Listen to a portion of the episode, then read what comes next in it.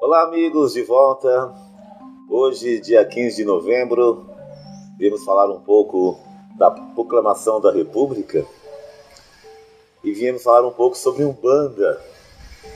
Lembrando que a Umbanda foi realmente entendida pelo povo brasileiro no dia 15 de novembro de 1908.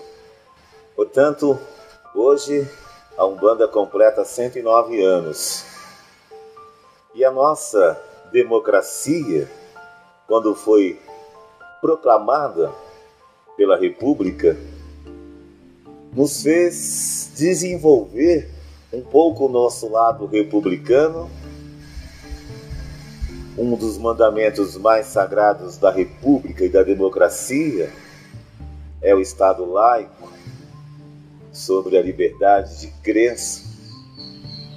E depois de 109 anos, sobre o regime de democracia, sobre a ideologia republicana, que já deram certo em todos os países civilizados, em todas as grandes nações, a República ainda não deu certo aqui no Brasil, mas estamos a caminho. Podemos com, comparar essas questões com a nossa própria Umbanda, que é uma religião 100% brasileira, que ressurgiu aqui no Brasil em 1908. E dentro das questões republicanas, dentro dessa ideologia de democracia e de um Estado laico, hoje a Umbanda está conquistando seus espaços dentro do seu próprio território, que seria na espiritualidade do povo brasileiro. Lembrando que nesse centenário a Umbanda foi reprimida, os umbandistas foram massacrados, foram mal conceituados em todos os aspectos.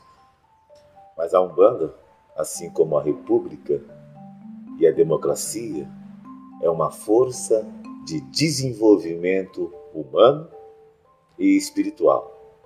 Sendo assim, leva tempo para que todos possam compreender de forma segura o grande caminho que é a República, a democracia e a filosofia espiritual escolhida cada um, por cada devoto.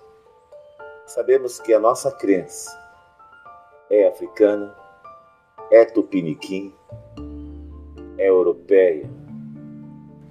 Somos mixigenados, somos mistura, somos composições, somos natureza, somos brasileiros, somos espiritualistas.